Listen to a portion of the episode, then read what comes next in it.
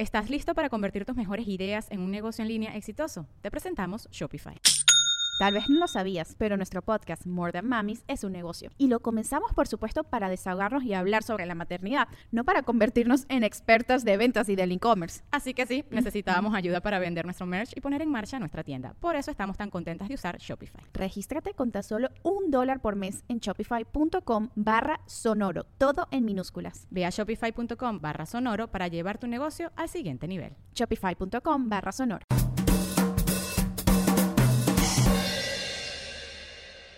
Hello mi gente amada y bienvenidos a un nuevo episodio de Bla, Bla, Bla. Muchas gracias a todos los que están escuchando.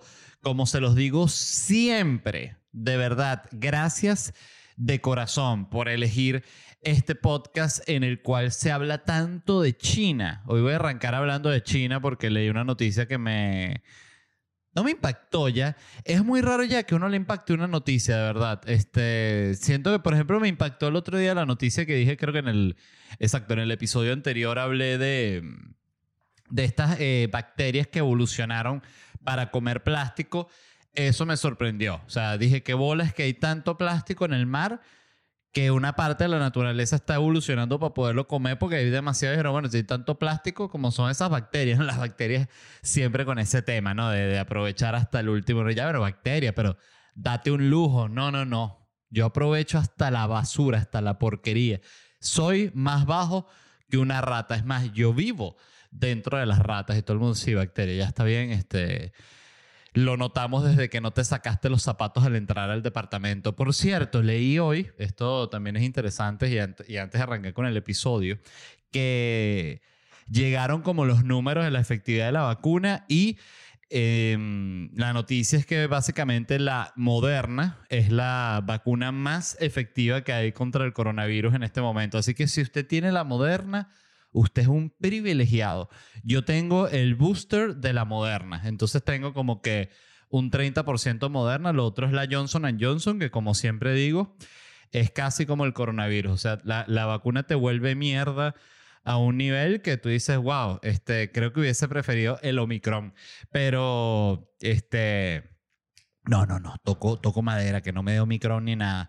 Por cierto, me causaba gracia que veía en Twitter y mm, en cualquier red social también a personas en distintas partes del planeta diciendo y que en tal parte está full de coronavirus, aquí está full de coronavirus, en tal no sé dónde, full de coronavirus, donde está mi tía, full de coronavirus, donde está mi papá, full de coronavirus. Pero lo hablan como si hubiese una ciudad o un lugar donde no hay coronavirus, donde está todo así, que no, aquí no, no tenemos ni un caso como bueno, como Corea del Norte. No, sé si Corea del Norte ya aceptó que sea tener un caso. A mí me sorprende mucho todavía cuando uno ve una... Eh, hace poco una periodista que sigo publicó unos números y que como que la misma de siempre, como que no sé si era la educación. Ah, no, era el porcentaje de la población que estaba vacunado y los números de Cuba eran así que sí, 120% de la población, que Qué impresionante lo que es el chip que uno tiene, pero yo no creo ningún número que muestren de Cuba. O sea, y que no, pero número de comunistas, no, lo, nada, nada, ningún número. O sea, todo lo que venga de allá,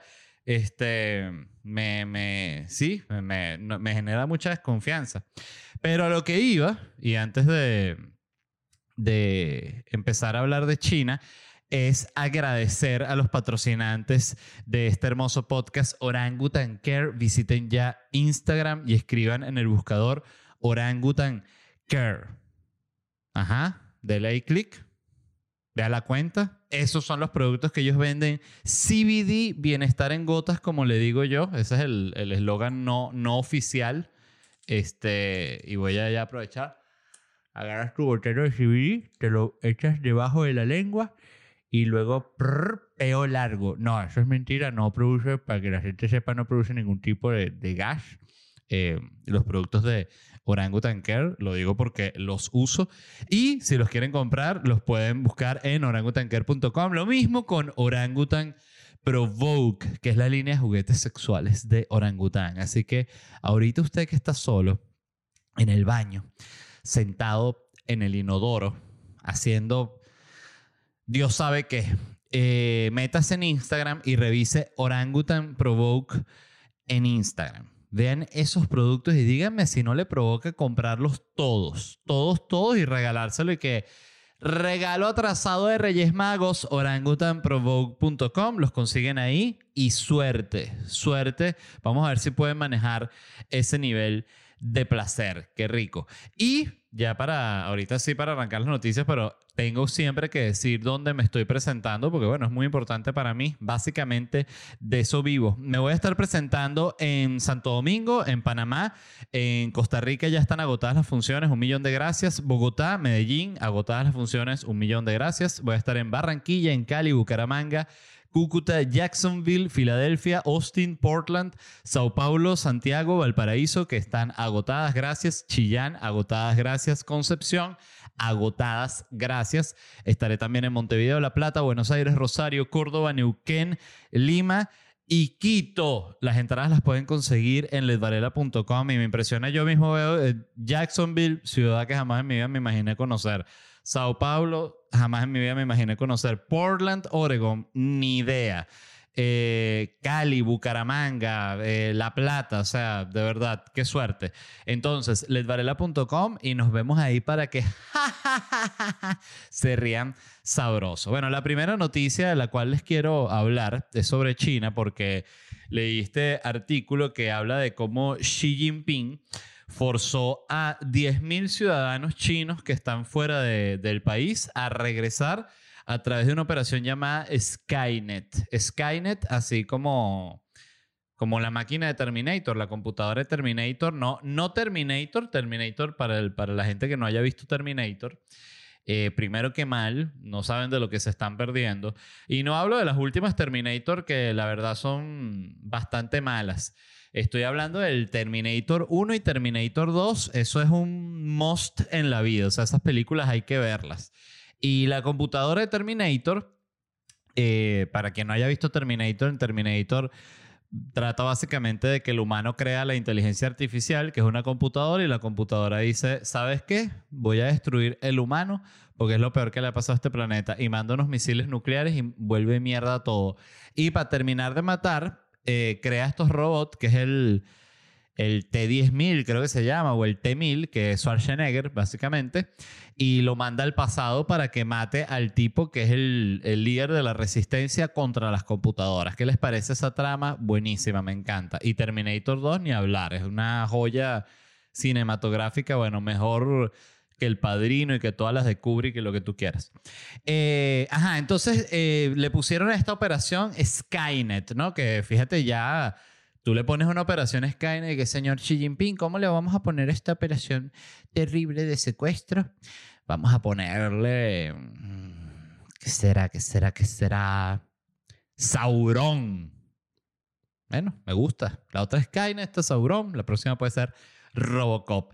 Y bueno, ¿de qué trata esto? ¿Qué hicieron? Ellos regresaron a China, ¿no? De manera obligada a 10.000 refugiados chinos, ¿no? Eso es lo que dicen los medios fuera de China, ¿no? Ya les voy a decir lo que dicen los medios dentro de China, ¿no? ¿Cómo hacían ellos esto? Bueno, bien interesante. Ellos lo que hacían era que enviaban agentes, a, agentes chinos como tipo espía, a los países donde estaban estas personas, que son cantidad de países. Este, aquí en la lista salen algunos, Canadá, Estados Unidos, Australia, Vietnam, Tailandia y los Emiratos Árabes Unidos. Este, ¿Y qué hacían? Bueno, ellos lo que hacían era enviar un agente, ¿no? Y, y ese agente chino lo que hacía era contratar personal en el país, que fue lo que pasó, por ejemplo, aquí en Estados Unidos. Venía un agente chino y en vez de venir 15 espías chinos y todo un secreto. No, manda uno solo y él aquí contrata a la gente que lo va a ayudar al, al espionaje y a la intimidación. Entonces me pareció una manera bastante inteligente de manejar el tema de, de, bueno, de esta operación, eh, ¿cómo es que se llama? Skynet. Eh, esta noticia, porque yo dije, pero ¿de qué fuente es esta? Porque estaba viendo que la, la noticia, el artículo que yo leí, no recuerdo de qué medio era, para ver si lo tengo aquí era de Business Insider.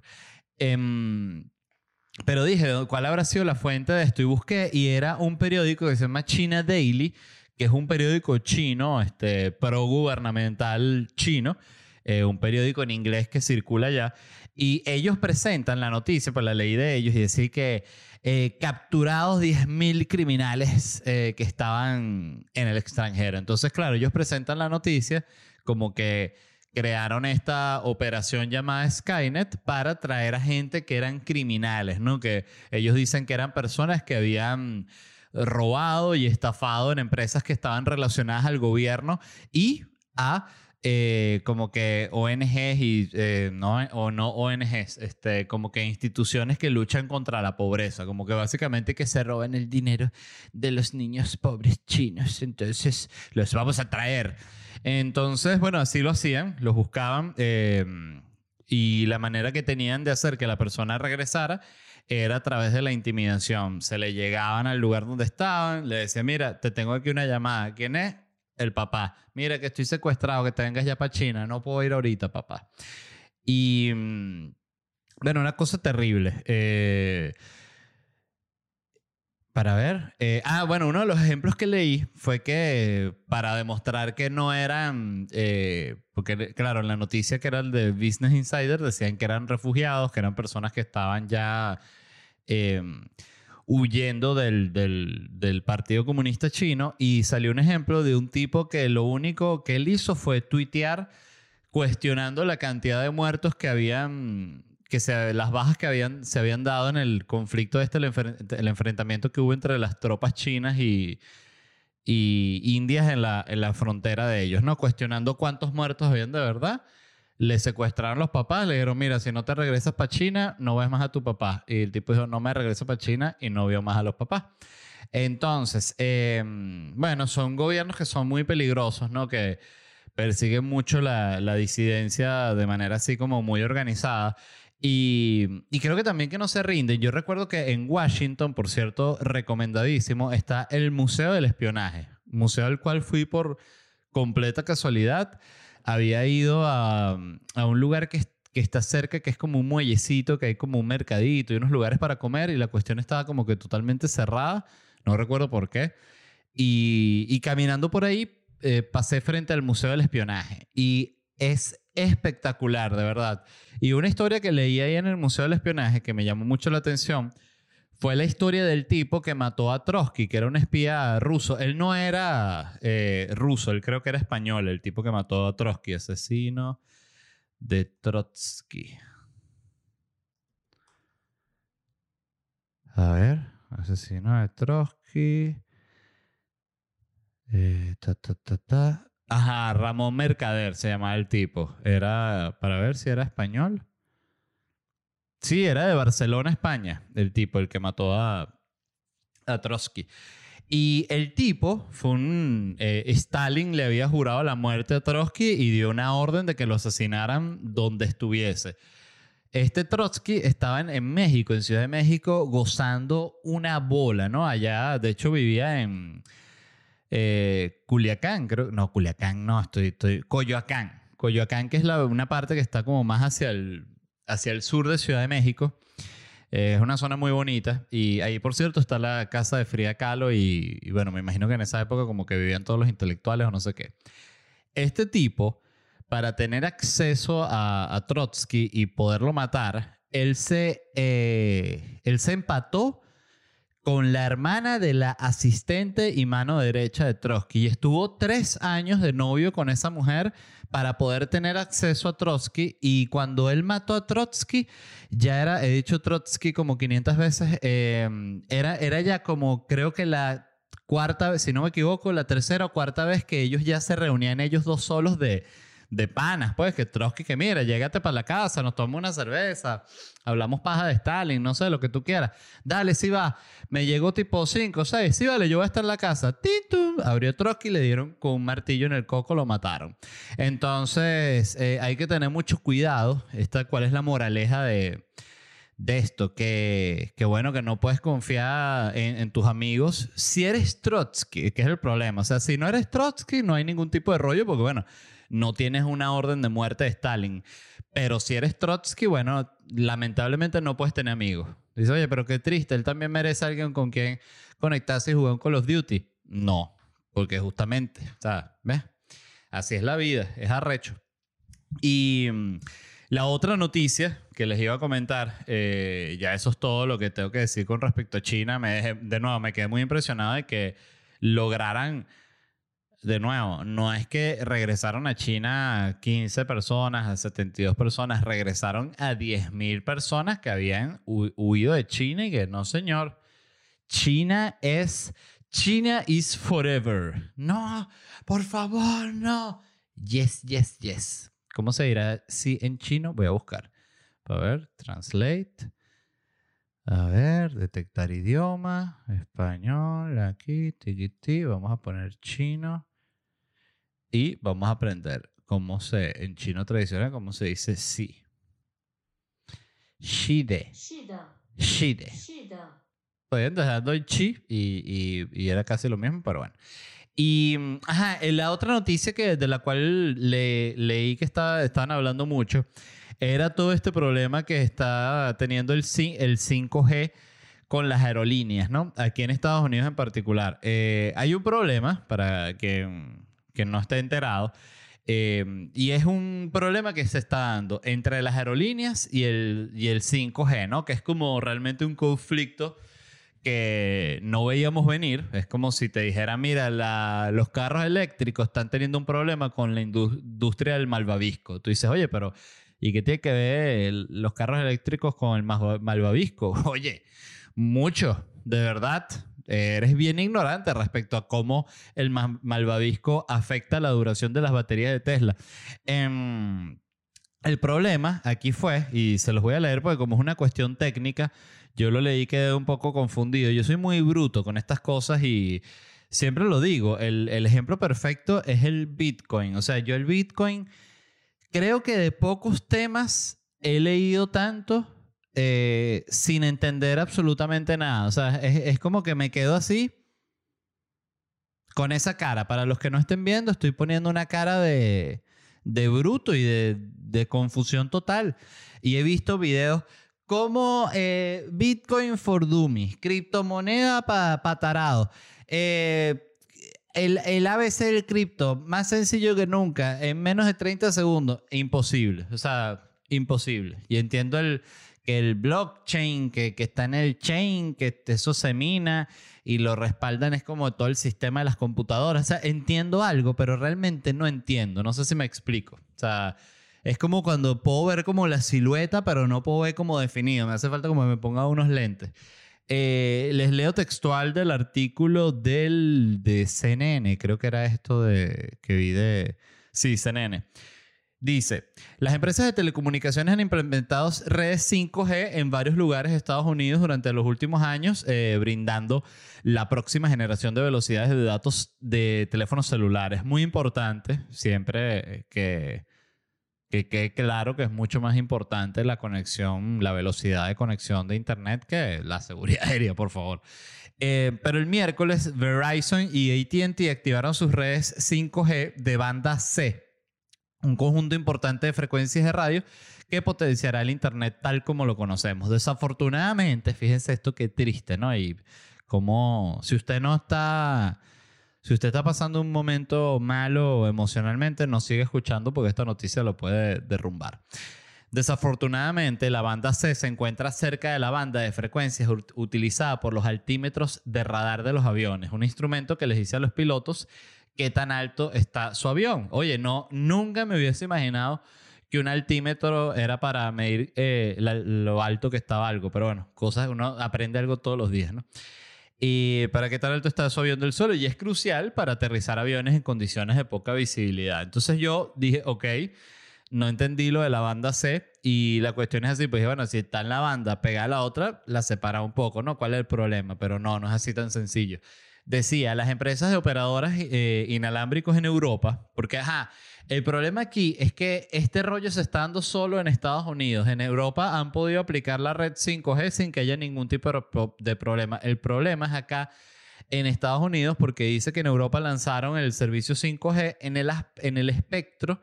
Esto para los que sean especialistas van a decir que de 3,4 a 3,8 Hz. Entonces, en Estados Unidos, el, servicio de 5G lo implementaron entre 3.7 y 3.98. Ah, ¿ves? Está demasiado alto porque el espectro que utilizan los altímetros estos de radar está entre 4,2 y 4.4, ¿ves?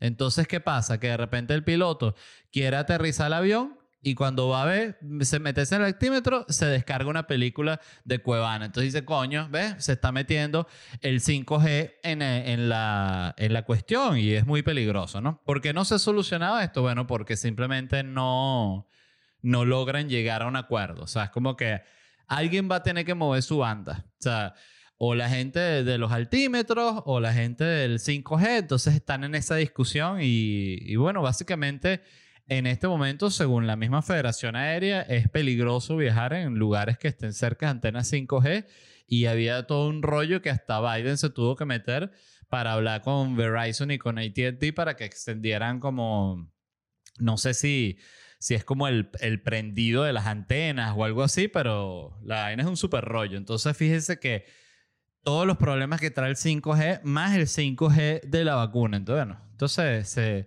se lo llevó quien lo trajo. Y hablando de aerolíneas, esta fue otra noticia que leí y dije qué locura.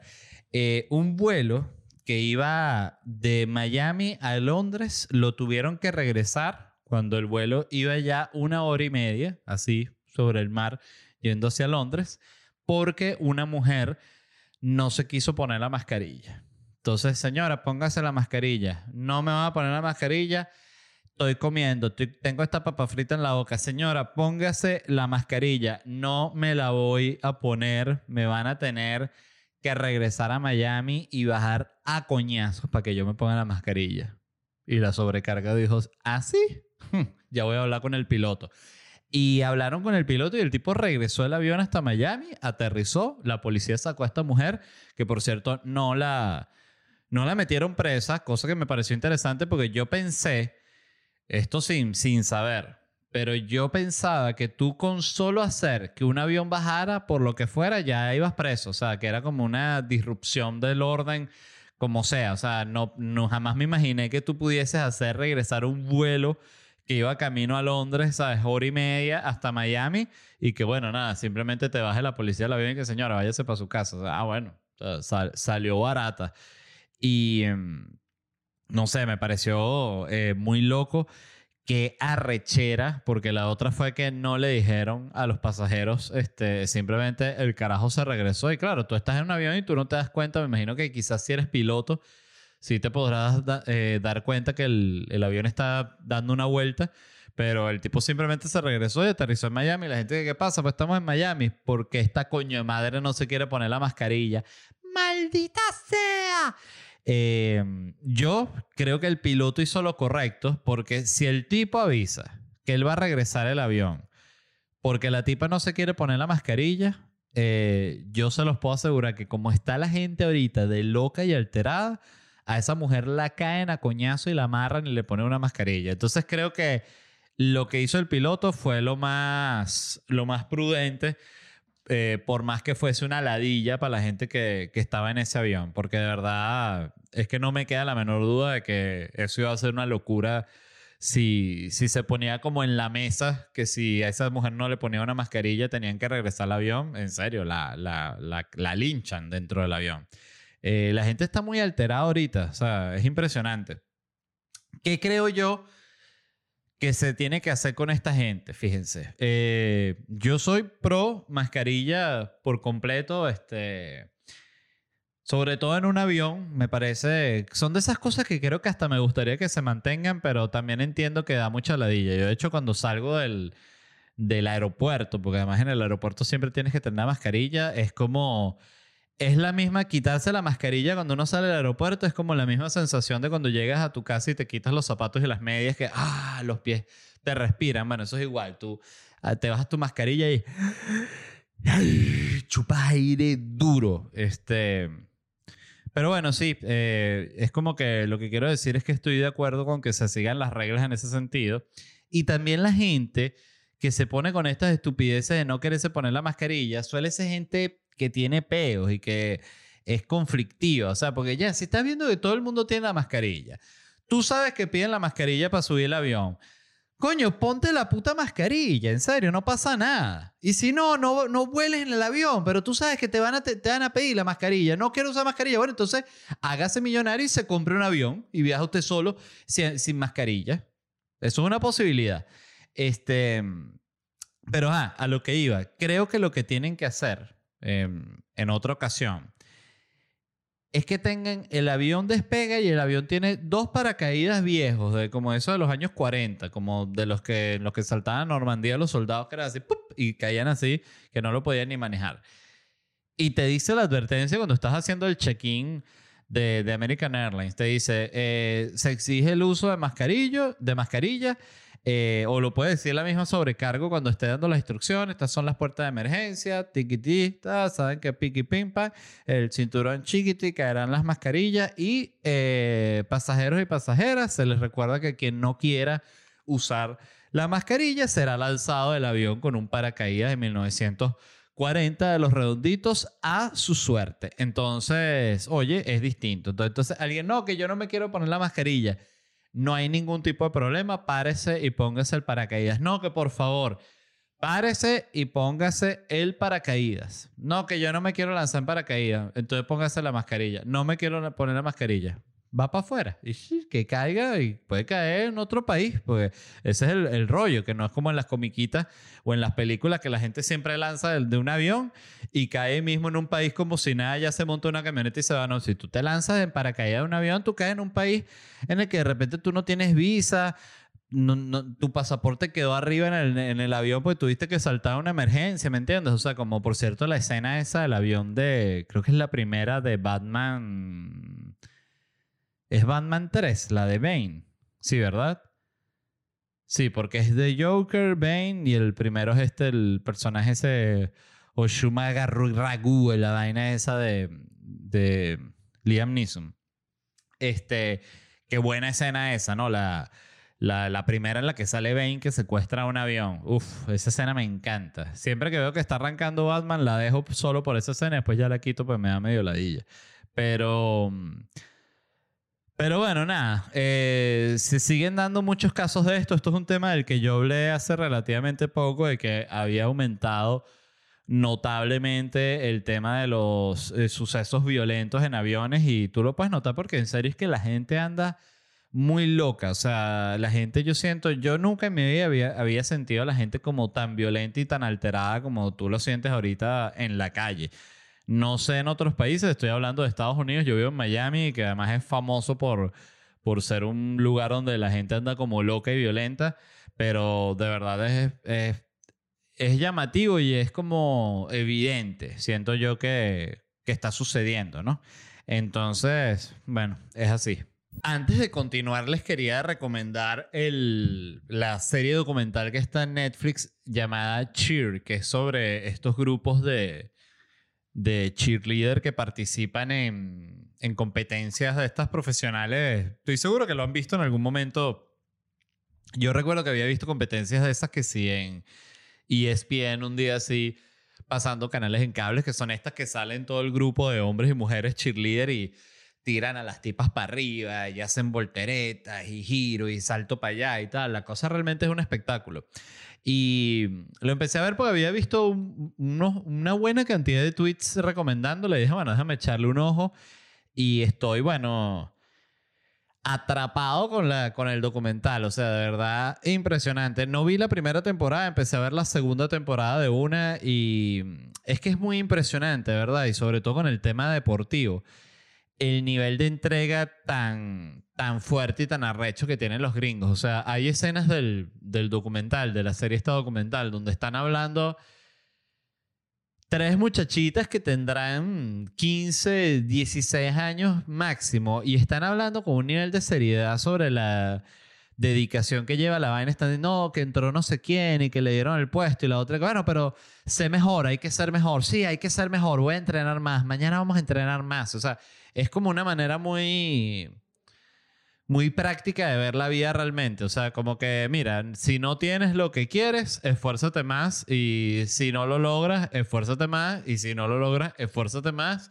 Y hasta que lo logres, ¿no? Es como esa, esa visión de vida. Otra visión de vida es que no importa un carajo, la verdad, porque igual te vas a morir y eres polvo de estrellas, así que, que, que ¿qué carajo importa si diste un salto triple o diste un salto doble o no saltas un coño, no saltas ni 5 centímetros del piso?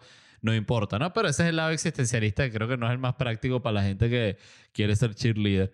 Em, el punto es que es muy buena la serie.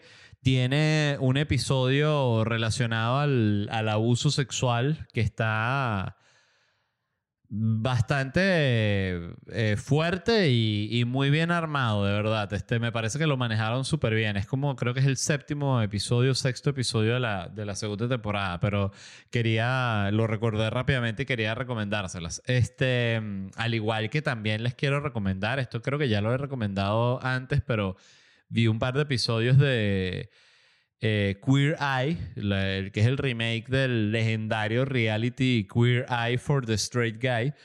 Y es que es simplemente perfecto ese reality. O sea, si les digo, los productores que hacen eh, Queer Eye la nueva temporada son unos genios porque el cast de, de los nuevos gays es perfecto. Eh, las historias que agarran son muy buenas. Este, yo siempre que veo los episodios de Queer Eye termino llorando. O sea, es una vaina que digo, oye, qué impresionante que de repente veo una película así literal que es un drama y no suelto una lágrima. Veo Queer Eye llorando con la madre.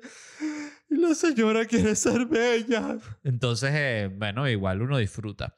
Eh, les quería hablar de esta noticia, me gustó mucho. No es una noticia, es más como una curiosidad tecnológica y estuve leyendo sobre esta empresa llamada Wondercraft que hace, el titular es el último eh, exoesqueleto de Wondercraft permite que los parapléjicos caminen de forma más natural. Eh, ok. Esta empresa, Wondercraft, hace exoesqueletos para parapléjicos que están en rehabilitación, ¿no? No estoy hablando de rehabilitación física, estoy hablando de rehabilitación de drogas, ¿no? O sea, específicamente parapléjicos drogadictos. Para la gente que es literal, es mentira. Eh, este es que exoesqueleto, cómo funciona, me pareció bien interesante. Es como, ustedes saben el robot de este, el Atlas, el de Boston Dynamics, que por cierto, la gente de Boston Dynamics tiene tiempo sin montar un video con ese robot Atlas, ya me tienen preocupado. Cada vez que la gente de Boston Dynamics pasa mucho tiempo sin sin, sin montar un video, uno tiene que asustarse, pues montar un video y es que si el robot cogiéndose a J Balvin, cualquier cosa. Este exoesqueleto Atalante se llama, es como la parte de abajo de ese robot, como si tú agarraras el robot de, de el Atlas de Boston Dynamics, lo, de la cintura para abajo, y esas piernas se las pones a, por encima de un humano, ¿no? Entonces el humano va agarrado sobre eso, sobre esas piernas eh, mecánicas, exoesqueleto, y me gustó porque tiene hasta un botón, tenía como tres botones súper sencillos. Uno es para pararse, otro es para sentarse y había otro botón que hacía otra vaina. No sé, me imagino que prenderá las piernas. Este. Y, y, de verdad, o sea, me gustó mucho. O sea, obvio es una cosa súper cara. De hecho, se me ocurrieron algunos eslogan para esta empresa Wondercraft. Eh, se los leo para ver qué les parecen a ustedes. Wondercraft para el parapléjico millonario Wondercraft. Tengo otra aquí. Los mejores exoesqueletos para el parapléjico millonario que quiere ser un robot. Wondercraft. Todo imagínenselo así como mucha clase, como algo así como un comercial como el que podría tener un Aston Martin, pero es estas piernas mecánicas para parapléjicos, ¿no? Wondercraft, exoesqueletos asesinos con armas para el parapléjico millonario que busca la venganza. La repito, Wondercraft, exoesqueletos asesinos con armas para el parapléjico millonario que quiere venganza. Wondercraft. Em, pensamientos con esto, siempre digo que interesante como en el futuro literalmente no van a existir los inválidos porque ya la medicina va a estar a un nivel en el cual si tú quedas parapléjico casi que vas a decir qué suerte. Porque ahorita me ponen el exoesqueleto y agarro un carro y tiras una pick-up por encima de la autopista y todo el mundo, coño, hay que bajar la fuerza de los exoesqueletos porque hay mucho parapléjico robando banco, como el doctor Octavius en Spider-Man. Todo gracias a que los exoesqueletos son demasiado poderosos. ¿Se imaginan eso? Es como una buena película eh, una buena trama para una película de Spider-Man, que es este tipo que hace estos exoesqueletos para parapléjicos Y él, bueno, simplemente en un momento se da cuenta que es un villano y activa el, como una especie de superpoder que tienen estos exoesqueletos y todos los, los parapléjicos se vuelven locos y empiezan a destrozar la ciudad. Entonces todo el conflicto de Spider-Man que no sabe, no sabe si defender la ciudad o matar a todos los parapléjicos. Entonces es como un rollo para él, ¿no? Por cierto, este Spider-Man, y no lo dije en el otro programa, se me olvidó, eh, es un, estúpido, o sea, ¿verdad? Lo único que hace toda la película es cagar la pura mala decisión, porque yo siento que parte del superhéroe es que siempre durante la película se toma una, dos decisiones malas que son como fundamentales para la trama de la película, ¿no? Pues él tiene que arreglar eso. Este Spider-Man lo único que hace es cagarla, toda mala decisión. Mira, ya tengo aquí el botón para mandar a todos los villanos para su, para su planeta. Ya va. Tengo una idea. ¿Qué tal si traigo de otro universo otros cinco villanos para que peleen contra estos villanos? No, porque se van a unir y más allá de eso ya es demasiado villano aquí. O sea, ya tenemos este pedo que tenemos estos cinco villanos. Escúchame esto. ¿Qué tal si traemos de otro universo estos mismos villanos? Entonces estos los ponemos a pelear con los otros cinco que estoy trayendo y los cinco que traemos nuevos son para sustituir a estos que están peleando con los cinco. Entonces son 15 villanos. Entonces tú eres retardado, Spider-Man, ¿qué coño te pasa? ¿Estás mal de la cabeza? Entonces, bueno, nada, eso es una idea que yo suelto eh, para una película. Si la quieren agarrar, no hay rollo. Eh, entonces, nada, en un futuro no van a existir los inválidos porque todo el mundo va a tener exoesqueleto. Entonces, y, más bien, eh, ya nadie se va a poder burlar nunca a un inválido porque tú te llegas a burlar a un inválido, el inválido ¿what?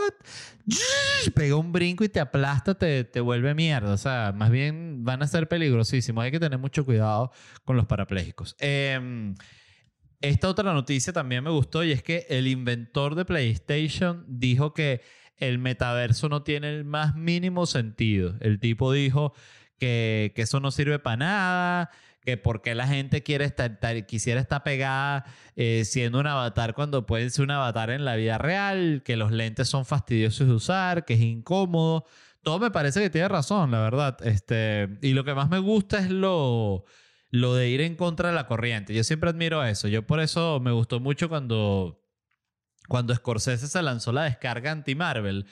A pesar de que yo estaba en desacuerdo con muchas de las cosas que decía Scorsese, me gustó que que, que, sí, que tuviese como el valor para ir en contra de la corriente. Este, y siento que es lo mismo que está haciendo este hombre. Él se llama Ken Kutaragi. Kutaragi es un japonés. Leí su, su Wikipedia, está interesante su historia. Decía que él era un, uno de los ingenieros de Sony y la hija de él le compraron un Nintendo y vio cómo jugaba la hija con el Nintendo y dijo, esto es un palo, en Sony tenemos que hacer una vaina de estas. Y él la él llevó la idea al que era el, el CEO de Sony en ese momento y el tipo como que la gente eran, eran unos viejos japoneses que si de la preguerra mundial, los tipos y que, ¿qué es eso de videojuegos? Aquí no somos gays. No, de presidente, no es eso. Ah, ok. Eh, voy a tomar agua con su permiso. Ah.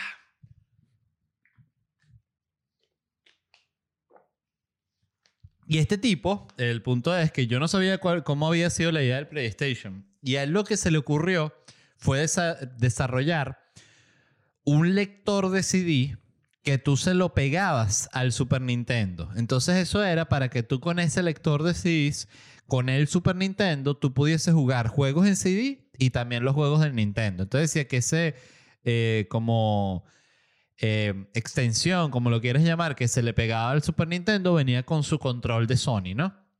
Entonces ellos empezaron a trabajar el proyecto con Nintendo y en determinado momento tuvieron como problemas con las licencias, qué tal, la cosa no avanzó y se cayó el proyecto, ¿no? Entonces este tipo eh, insistió para que ellos, para que el presidente de Sony le dejara seguir trabajando en la, en la, en la consola de videojuegos, ¿no? Y fue así que el tipo creó el, PlayStation que, que, se convierte en la consola mejor vendida de toda la historia. Entonces, bueno, este tipo ahorita cree que porque inventó la consola más vendida de toda la historia, ya, ya pues está opinando así a lo alegre. ¿Qué pasa? Que en Kutaragi. Eh, muy interesante su opinión, la verdad. Que por cierto, leyendo sobre él, eh, me, me generó curiosidad cuáles eran las consolas más vendidas de la historia porque Literal, sabía que, es, que PlayStation era la más vendida de la historia, pero no sabía cuáles eran las otras. Y aquí tengo una lista con el top 10. La más vendida de la historia es el PlayStation 2. Se vendieron 155 millones de unidades. Qué locura. Es que ese PlayStation de verdad lo tenía todo el mundo. La segunda más vendida de la historia es el PlayStation 4, que se vendieron 108 millones de unidades. Ese yo lo tengo ahí todavía y todavía funciona. De verdad, ese PlayStation es un muy buen aparato. Yo recuerdo que yo cuando llegué a México, que eso demuestra cuáles son las prioridades. Lo primero que hice fue comprarme un televisor y un PlayStation. Listo. Recuerdo que no tenía más nada en la casa. Tenía dos sillas de plástico, un televisor en la sala y un PlayStation. Y recuerdo que en el tiempo, porque sabes que tú compras los muebles y tardan como un tiempo en llegar, hubo un tiempo en mi casa que literal solo había un televisor, un PlayStation y dos sillas plásticas, ¿no? Que cuando no, después lo recuerda así como en después de que pasó, o sea, en el momento dices como que quiero tener los muebles y tal, pero ya después de que pasa ese momento, casi siempre lo recuerdas como con cariño, cuando la casa estaba así como desarmada. Me pasa también con este departamento, que a veces recuerdo cuando llegué al departamento que no había nada, había una mesa plástica aquí y más nada, que por cierto está todavía ahí, la tengo aquí en la esquina donde están todos los equipos de grabación y así. La número 3 de la historia es el PlayStation, el primero. Se vendieron 102 millones. O sea, mira, casi, casi el mismo número entre el PlayStation 2 y el, y el primero. No, entre el 4 y el primero. Eh, la número 4 es el Nintendo Wii, se vendieron 100 millones de unidades. La número 5 es el PlayStation 3, que se vendieron 86 millones de unidades. O sea, fíjense, en el top 5 está 1, 2, 3, 4 PlayStations. Qué impresionante, ¿no? Lo que es tener una máquina que es un megapalo. Número 6 está el Xbox 360, se vendieron 85 millones de unidades. Número 7 está el Nintendo con 65 millones de unidades. Para mí, el Nintendo siempre va a ser, hasta el día en que me muera, la consola más bella del planeta, porque recuerdo que fue la primera que tuve y, y no sé, es como... Es un aparato que me dio demasiada felicidad, la verdad. O sea, no, no lo puedo ni, ni, explicar. Y no lo tengo que explicar, porque muchos de ustedes también me imagino que habrán tenido un Nintendo. Yo tenía, por cierto, un, un amigo mío, eh, Daniel Méndez, saludos a él, siempre cuento, que a él le regalaron el Nintendo chino. Este, y me cagaba la risa, porque tenía igual un montón de juegos, pero todos unos juegos así. Entonces no era que si Castlevania, sino tú tenías y que Draculavania. Yo ni que vi ese juego Draculavania. No, ese es igual que Castlevania. Pero es Castlevania. No. Es, pero es igual. Es lo mismo. Y que, ah, ok. Y este eh, estaba eh, doble, Dragón, que era un juego muy famoso así. Que, ah, mira, está este Doble Rana. Yo que, pero ese, ese es como Doble Dragón. Sí, sí, es igualito. Es la misma historia, pues. Pero es Doble Rana, no es Doble Dragón. Era como tenía todas las versiones sin licencia. El Nintendo Switch es el número 8, se vendieron 55 millones de unidades el Nintendo Switch. El Super Nintendo es la 9 con 50 millones de unidades y la número 10 es el Xbox One con 46 millones de unidades. Estas son las consolas más vendidas en toda la historia. Eh, increíble, de verdad. Me... Yo ahorita... Eh, en diciembre tuve unas ganas, o sea, estuve a punto de comprarme el Nintendo eh, Switch varias veces, o sea, no menos de cuatro veces, así que estuve a punto así, decía, me lo compro. Pero después decía, no lo voy a usar nunca, ya tengo la computadora y nunca juego. ¿Sabes? Cuando uno mismo... Eh, una cosa hermosa de, de, la vida adulta es que tú eres tu propio papá. O sea, tú eres el niño y eres el papá al mismo tiempo. Entonces, pues tú tienes ese deseo de, oye, me quiero comprar esto. Y ahí mismo tú tienes que jugar la figura del papá y dices, pero ¿lo vas a usar? O es una compra nerviosa. No, yo sí lo voy a usar. Mm. Bueno, después quiero ver que lo estés usando, te dices a ti mismo. No, yo sí lo voy a usar. Mm, ya vamos a ver. Este, el punto es que no me lo compré. Eh, no, me compré un coño, de hecho. No me compré nada de regalo eh, para mí en diciembre, cosa de la cual además X, pues. Y, ¿qué era lo otro? Ah, la otra noticia que ya es la que tengo eh, casi para, para finalizar, es que le quemaron la casa al dueño de Pornhub. Eh, para que no sepa, Pornhub es una página porno famosísima. De la- yo diría que Pornhub eh, puede ser la página porno más famosa, ¿no? Del mundo. Este, no sé, vamos a poner aquí en Google páginas porno más visitadas del planeta. Páginas porno más visitadas. Visitadas. Puse visitadas. Inclusivo. Visitadas del planeta. Por cierto, leí también que. Eso, eso dije, va a estar todo el mundo hablando de esa vaina. De que los M&M's crearon como un, un M&M inclusivo. Que son de esas cosas que uno dice, pero no son los M&M ya inclusivos. O sea, es un, es un, es un chocolate. O sea, no, no, es, no es como que tiene un pene así gigante. O sea, un chocolate no tiene órganos de genitales, ni tiene tetas, ni, ni pezones, ni nada. Y que no, sí, pero... Y lo peor es que lo único que hicieron fue al, al M&M verde, que además yo no tenía puta idea, pero imagino que la gente que es fanática sí, tenía como unas boticas así con tacón blanco. Entonces le pusieron como unos sneakers blancos. Ya, ese es todo el cambio. Eh, ajá, las 10 páginas pornos más top 10. No, ya va. No, pero déjame buscar en noticias. Ok.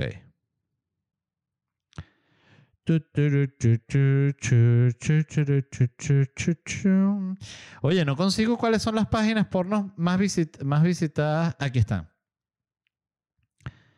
No vale, las web más visitadas del mundo no. Las porno más visitadas. Sitios, aquí está. Aquí sí. Sitios porno más visitados del mundo. Mira, la primera es una que se llama Nudevista, que es como un sitio, una especie de buscador. Ok. El segundo es ForTube, ForTube. Y el tercero es Pornhub. El cuarto es Tube8 y el quinto es Xhamster. Xhamster, esa sí no tenía ni idea, nunca la había escuchado. Ni esa ni Nudevista. Ajá, bueno, pero el punto es, al dueño de Pornhub, que es un multimillonario que vive en Canadá, le quemaron la mansión. El tipo tiene una mansión de 21 habitaciones y estaba como de viaje, algo así. Se vio en el video que entran tres tipos y la casa se prendió en fuego y nada que hacer con eso. Eh, este tipo, él cree que esa gente que le prendió fuego a la casa son como que mm, activistas antiporno. Yo no sabía ni que eso existía, pero al mismo tiempo uno siempre que se entera que hay un activista anti, anti algo dice, sí, claro, ¿cómo no lo había pensado? Seguro existe el, act- el activista anti-CBD, el activista anti-usar mouse, el- hay para todo activista. Entonces está el activista antiporno, que obvio ellos tienen su- sus razones, que es gente que, eh, según leí, son, tienen también además cierta relación con Quanon, porque todo lo que es con Quanon tiene que ver como que, que, que son como antipedofilia también. Es como hay una una parte súper importante de Quanon como dedicada a luchar contra la pedofilia. Pero entonces eh, estos, esta gente, él dice, el dueño de Pornhub, que bueno, que tiene mucha gente que lo quiere joder porque, porque ven la página como una cosa así súper negativa. Y él explicó que, que ya la página trabaja para que no haya contenido en la página Pornhub que esté fuera de la ley, ¿no? Incluso salía en el artículo que estaba leyendo que ellos publicaron un reporte de transparencia, ¿no? Y, me metí a ver el reporte de transparencia de, de, de YouPorn y me pareció bien interesante una cosa, que es que tienen un diagrama en el cual muestra cómo es el proceso de subida de videos dentro de la página, ¿no? Entonces dice que eh, en el diagrama lo que te muestra es que el usuario sube su, su película porno, qué sé yo, este... eh, ¿Cómo se llama? Este... eh, ay, se me olvidó cómo, es la gente que trabaja en, en bienes raíces. Y que, ajá, corredora de bienes raíces va a mostrar casi y termina mamando huevo, ¿no? Ese tipo de película. Entonces, ¿qué pasa? Tú subes la película y hay como una, una, una- un sistema automatizado, no sé si es una inteligencia artificial, lo que sea, que revisa la porno y ya le da como una aprobación o una negativa, dependiendo si eh, cumple con la ley o no. Me imagino que estos serán cosas que van principalmente enfocadas en pedofilia y cosas así.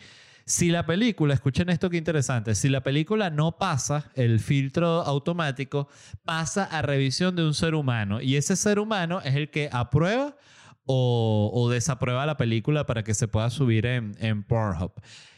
El punto al que voy es qué horrible el humano al que le toca ver esas películas pornos para revisar que todo bien. O sea, esa es probablemente la única gente en el planeta que vea las películas porno enteras. Porque nadie ve una película porno entera. La gente siempre ve el momento que se lanza su masturbación, que bueno, durará dependiendo del tiempo que tú tengas, ¿no?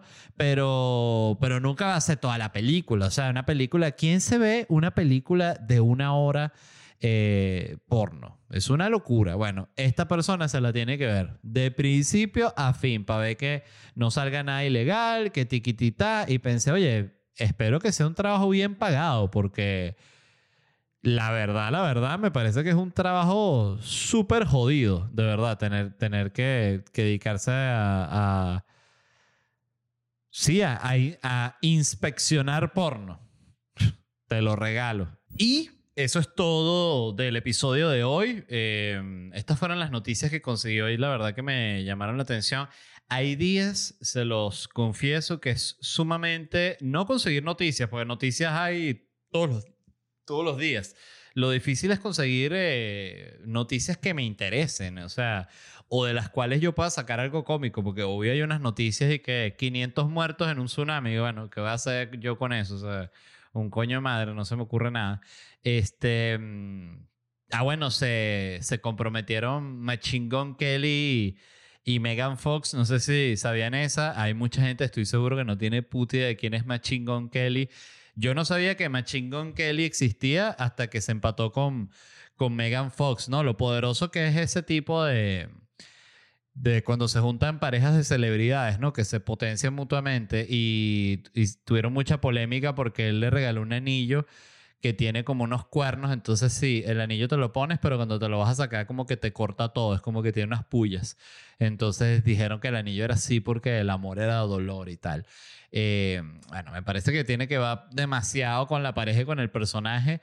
Y de nuevo, repito, qué interesante cómo han cambiado el concepto de lo que es atractivo y lo que es bello, porque hace, en serio, Hace 20 años la gente se burlaba de la gente que físicamente era como Machine Gun Kelly, como Pete Davidson, como el, el, el, baterista de Blink, que no recuerdo el, nombre ahorita. O sea, que era como el tipo flaquito, hipertatuado. Era como que, bueno, está bueno para contratarlo de como, como gaffer en una grabación, pero no era así como, no estaba visto como el tipo atractivo y ahorita todo lo contrario, o sea, son los tipos que están básicamente conquistando a las mujeres más eh, exuberantes del planeta, pues ni siquiera decir las más bellas, pero bueno, nada, qué cosa más loca. Eso es todo, se les quiere mucho, nos vemos en unos días, este, gracias por escuchar. Una vez más, les recuerdo, voy a estar en Santo Domingo, en Panamá, Bogotá, Barranquilla, Cali, Bucaramanga, Cúcuta, Jacksonville, Filadelfia, Austin, Portland, Sao Paulo, Santiago, eh, Montevideo, La Plata, Buenos Aires, Rosario, Córdoba, Neuquén, Lima y Quito. Todas las entradas las consiguen en lesvarela.com y bye. Gracias.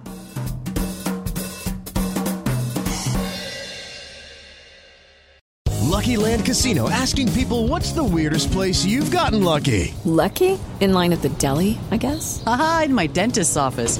More than once, actually. Do I have to say? Yes, you do. In the car before my kids' PTA meeting. Really? Yes. Excuse me, what's the weirdest place you've gotten lucky? I never win and tell. Well, there you have it. You can get lucky anywhere playing at LuckyLandSlots.com. Play for free right now. Are you feeling lucky? No purchase necessary. Void where prohibited by law. 18 plus. Terms and conditions apply. See website for details.